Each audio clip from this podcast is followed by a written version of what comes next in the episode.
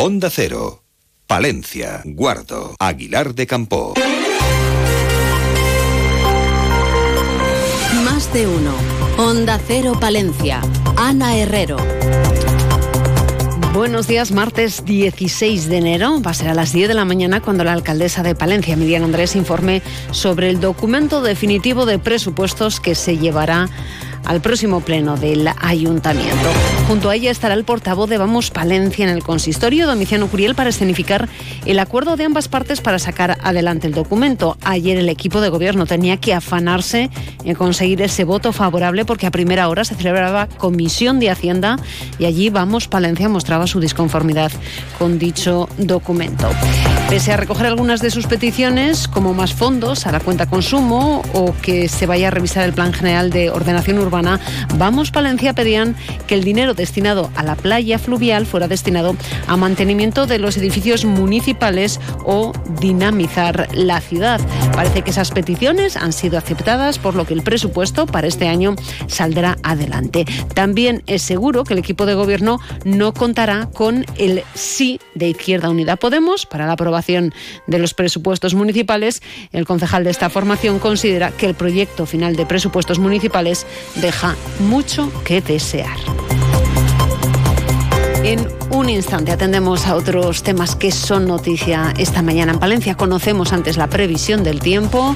Lo hacemos con una temperatura que en estos momentos ronda los 10 grados en el centro de la capital. Desde la Agencia Estatal de Meteorología nos cuentan la previsión para las próximas horas. Buenos días. Buenos días. Continúa el cielo nuboso cubierto en la provincia de Palencia. Por la mañana no esperamos precipitaciones. Por la tarde tendremos lluvias débiles y dispersas. Y por la tarde atentos al viento del sur que arreciará alcanzando rachas fuertes, incluso muy fuertes al final del día en áreas de montaña. Rachas de viento asociadas a la aproximación de la borrasca Irene, borrasca de gran impacto nombrada por Francia. Al final del día las rachas de viento pueden llegar a los 80 kilómetros por hora en la cordillera cantábrica. Un viento que seguirá soplando con fuerza mañana miércoles en la provincia. Temperaturas que apenas cambian. La máxima alcanzará los 15 grados en la capital, 14 en Aguilar de Campo y Carrión de los Condes, 13 en Cervera de Pisuerga y 11 grados en Guardo. Es una información de la Agencia Estatal de Meteorología. Grupo Salmillán, Tanatorios Funerarias, les ofrece la noticia del día. Sentencia pionera. La Sala de lo Contencioso Administrativo del Tribunal Superior de Justicia de Castilla y León ha condenado por primera vez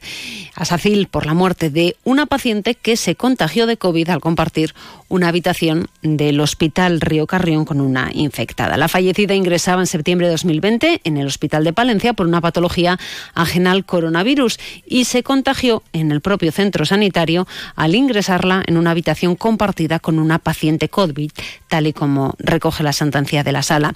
El tribunal condena al SACIL a abonar una indemnización a sus hijos, pese a que la defensa del SACIL ha insistido en que se siguieron los protocolos. Y es que la sentencia recoge que no es necesario ningún protocolo, que basta con el sentido común. Escuchamos al abogado Santiago Díez. Esto mm, yo creo que es importante porque abre la puerta a otras muchas posibilidades de, pues de gente que haya visto que sus familiares han podido morir en circunstancias similares, bien sean hospitales, bien sean residencias de ancianos, que hubo bueno, no hace falta decirlo, decirlo, vamos, ya todo el mundo sabe lo que ocurrió. Grupo San Millán sigue creciendo en la capital y también en la provincia. En la calle Extremadura 12, nuevos velatorios crematorio con amplias y confortables salas. También en venta de baños y Villamuriel. Grupo San Millán. Siempre a su servicio las 24 horas del día en el teléfono 979 166 200. Y hablamos ahora de una vieja reivindicación. Los usuarios de la alta velocidad de Palencia se reunían ayer en Valladolid con el ministro de Transportes, Óscar Puente. Este colectivo ha trasladado al ministro que Palencia cuente con más plazas a primera hora en alta velocidad para viajar a Madrid, dado que el primer tren de alta velocidad que sale de Palencia sale siempre lleno. Desde el colectivo de usuarios del AVE han propuesto al ministro de Transportes que uno de los primeros Avant que sale de Valladolid lo haga desde Palencia y que por la noche en lugar de finalizar trayecto en Valladolid, lo haga en la estación palentina. Escuchamos a Pablo Polanco. Específicamente se ha pedido que uno de los primeros Avant que nacen en Valladolid, a primera hora de la mañana, pues que lo hiciera desde Palencia, ¿no? Y, a última hora de la noche, pues que viniera eh, a morir a Palencia también. Nos han dicho que lo van a estudiar, han tomado nota de todo. Eh, es, notorio y sabido que eh, hasta que no se estrenen los nuevos trenes eh, Talgo ¿no? de abril, en marzo, no me parece que están previstos, no va a haber material suficiente para poner nuevos servicios. Pero bueno, eso está a la vuelta de la esquina. Han tomado nota y, y aprovechando que hemos conversado con Pablo Polanco en su calidad de ser uno de los integrantes de la plataforma en defensa del soterramiento, le hemos preguntado también por la recogida de firmas que están llevando a cabo en colaboración con Vamos Palencia. Y es que son varios los establecimientos comerciales de la capital en los que se recogen firmas en apoyo al soterramiento, firmas que también se están recogiendo en change.org.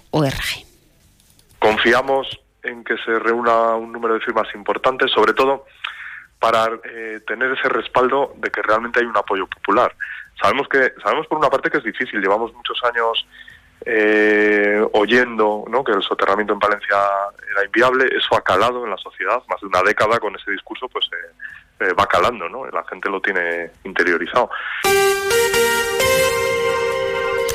Y Asaja Palencia muestra su preocupación por el número de topillos que empieza a verse. Su presidente en Palencia, José Luis Marcos, apunta que este 2024 podríamos tener una nueva plaga de estos roedores y que hay parcelas en las que prácticamente se ha perdido la totalidad del cultivo sembrado de cara a la campaña de 2024. Bien por la zona de Fuentes de Nava y también la zona de Campos, pues la zona de Villarreros, Osorno y toda esa zona es donde más, aunque hoy ya nos comentan casi todos los socios, que se les ve por toda la provincia. Pero esas zonas que siempre han sido las más afectadas es donde ya empieza a haber un número, bueno, pues ya podemos nosotros casi considerarlo de plaga de, topillos.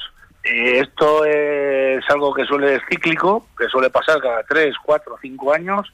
Bueno, pues este año de momento parece que es uno, uno de esos años y estamos pues con mucha preocupación. Y por ello piden a la Junta que se indemnice ya a los agricultores afectados. Y los procuradores socialistas por Palencia han mostrado su preocupación por la deriva en materia sanitaria que dicen la Junta de Castilla y León con el PP al frente están protagonizando en la provincia de Palencia. Una incompetencia de sus gestores que apuntan está impidiendo desde hace años que la ciudad cuente con una unidad de radiología y con un nuevo hospital.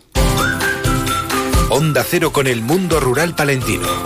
En Onda Cero hablamos de nuestros pueblos, de sus gentes e iniciativas. Este jueves el Centro de Artes Escénicas Jorge Manrique de Paredes de Navaz entrega de esos premios Mundo Rural Palentino que entrega Onda Cero Palencia. La arquitecta y urbanista Pilar Díez recibirá el galardón Desarrollo Rural. Pilar Díez, arquitecta y redactora del proyecto y directora de la obra del Centro de Artes Escénicas de Paredes de Nava, es una de las integrantes del proyecto de catalogación de palomares en la provincia, impulsora del Metin eh, Terra Ibérica y defensora de la arquitectura en barro y apunta que en muchas ocasiones se generan problemas de normas elaboradas desde las ciudades y para las ciudades a la hora del desarrollo urbanístico de nuestros pueblos. Que las políticas se hacen desde sitios que no se ponen como las gafas de verlas con, con ojos desde lo rural. O sea, son ah. normativas que se hacen para las ciudades o para los, los grandes sitios o las viviendas o los pisos y tal, y cuando esas normativas o esas ayudas se trasladan al medio rural, no hay manera de cumplirlas. Y además les contamos que la Diputación reafirma su compromiso con la diócesis y el provincial a través del décimo taller de restauración en el que se han intervenido ya 404 obras de arte. A las 12 y 25 vuelve la actualidad local y provincial. Lo hace en más de uno Palencia. Julio César Izquierdo y con qué protagonistas. Es el concejal responsable del área de urbanismo, agenda urbana, medio ambiente, obras y movilidad en el Ayuntamiento de Palencia. Será protagonista en la radio cercana Álvaro Bilbao Torres. Ya saben, a partir de las 12 y 25, radio cercana. Muy buenos días. Y último apunte deportivo, Whittington y el Thunder Palencia han llegado a un acuerdo para que el jugador se desvincule del equipo colegial. Terminamos, alcanzamos las ocho y media. Pasen un buen día.